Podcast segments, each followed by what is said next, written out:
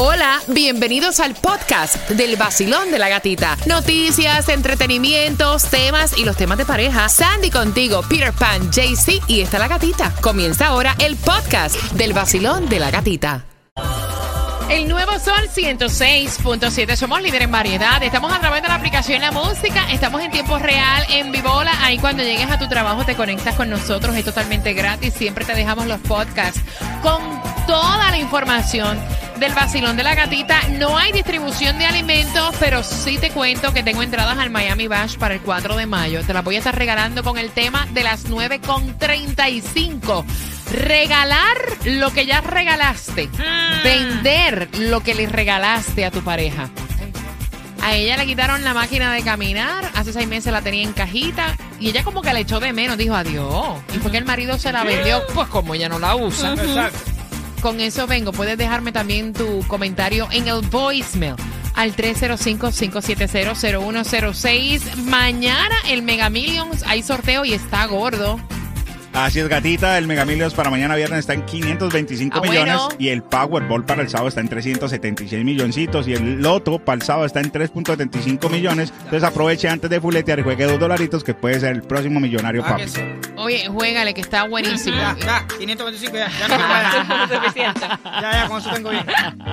Para que no me importe el precio de la gasolina, si sube, si baja. Mira, 305 la más económica la vas a encontrar en la 2800 North River Drive. Cosas que tienes que saber que ahora en el Spring Break en Miami Beach van a cerrar los garajes y los estacionamientos durante el fin de semana más fuerte del 8 al 10 de marzo y del 15 al 17 del mismo mes. Eh, lo que viene siendo los lotes que están en la calle 42 hacia el sur, excluyendo el garaje del centro de convenciones, va a cerrar a las 6 de la tarde, ¿ok? Ahí te estoy resumiendo. Cositas que tienes que saber. Van a abrir ahora en el aeropuerto de Miami un nuevo estacionamiento con capacidad para eh, más de 2.200 autos. Y dice que va a tener 50 puestos para cargo, ah, carros eléctricos. Esto comienza ya para eh, a construirse el 2025 y supuestamente va a estar listo para el verano del 2026. Cositas que tienes que saber como Miami, la Florida es la, el estado de los fraudes ahora, están alertando. Que tengas mucho cuidado, revisa tu buzón de correo, evita dejar documentos confidenciales, monitorea tus cuentas de banco, detecta transacciones, verifica si hay retraso inusual con la llegada de algún cheque, porque ahora están abriendo el correo, cogen un cheque, lo, lo falsifican, lo fotografían y queda tan perfecto que lo llevan al banco y lo cambian. Ahí te estoy resumiendo, así que ten mucho cuidado. Tomás, te tengo una pregunta y tengo una confusión. ¿Estás ahí? Aquí estoy. Ok, dice que ha disminuido la asistencia en los cines en Hollywood. ¿Es en los cines de los cines de la ciudad de Hollywood o en el cine No, en, en- es en Hollywood? Hollywood, Ah, la ok. meca del cine. No, yo te pregunto porque yo 2000. sí he ido al cine y he visto que ya tú compras los tickets hasta por una aplicación y no hay casi gente trabajando. Yo dije, aplica, Oye. o sea, estoy confundida. ¿De qué cine me habla Tomás? Las 2.000 salas de cine que hay en los Estados Unidos. Tú sabes que ha tenido sus altas y bajas. En la pandemia, bueno, eso fue el desastre.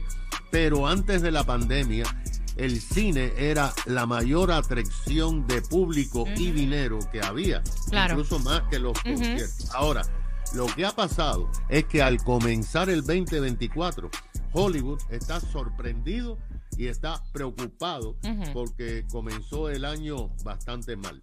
Resulta, gata, que la firma de mercadeo Comscore, que se dedica a monitorear la industria del cine, ayer acaba de entregar un informe sobre la situación actual que dice que desde el primero de enero de este año hasta el lunes que terminó el fin de semana del Día de los Presidentes, la asistencia a todos los cines de la nación cayó en un 17% en relación al mismo número de días del año pasado. Eso no es lo peor, el problema es el dinero. El ingreso de taquilla desde enero del día primero hasta el día de los presidentes en toda la nación fue 781 millones de dólares. Para Hollywood, esta cifra es eh, una cosa muy preocupante porque es la mitad de los 1.300 millones de dólares que ingresaron los mismos días en el 2020 entre enero y febrero antes de que empezara la pandemia. La preocupación de Hollywood es que este año, desde enero al Día de los Presidentes, se lanzaron 11 películas de estreno, mientras que el año pasado se lanzaron 9 en el mismo y se dobló el ingreso de los cines. En todas las salas de cine, hasta el Día de los Presidentes, solamente se recaudó 93 millones de dólares en lo que ha sido un desastre total. Eso es lo mismo que recaudó Barbie en tres semanas. Imagínate. La industria, ahora, la industria no sabe si es que los americanos han perdido su interés en las producciones o no quieren eh, ver las cosas que no sean super blockbuster de este año para que tengas una idea. La película más taquillera fue Bob Morley, Me, My Love, que ha tenido 34 millones, Wow. lo que es un desastre para una película de estreno. Ujú, Imagínate, Sandy estaba diciendo hace 800 años yo no voy a un cine. Exacto. Es que mucha gente prefiere es, verlo en su casa, tiene la opción de Yo- verlo en su casa, el popcorn tranquilito y todo eso. No es que sale más barato. Tú pagas 20 dólares y ves toda No, la familia. No, no solamente por lo barato, sino que realmente estás más cómodo, Ya. creo yo. Yo creo que eso se cambió después de la pandemia, que uno Sí.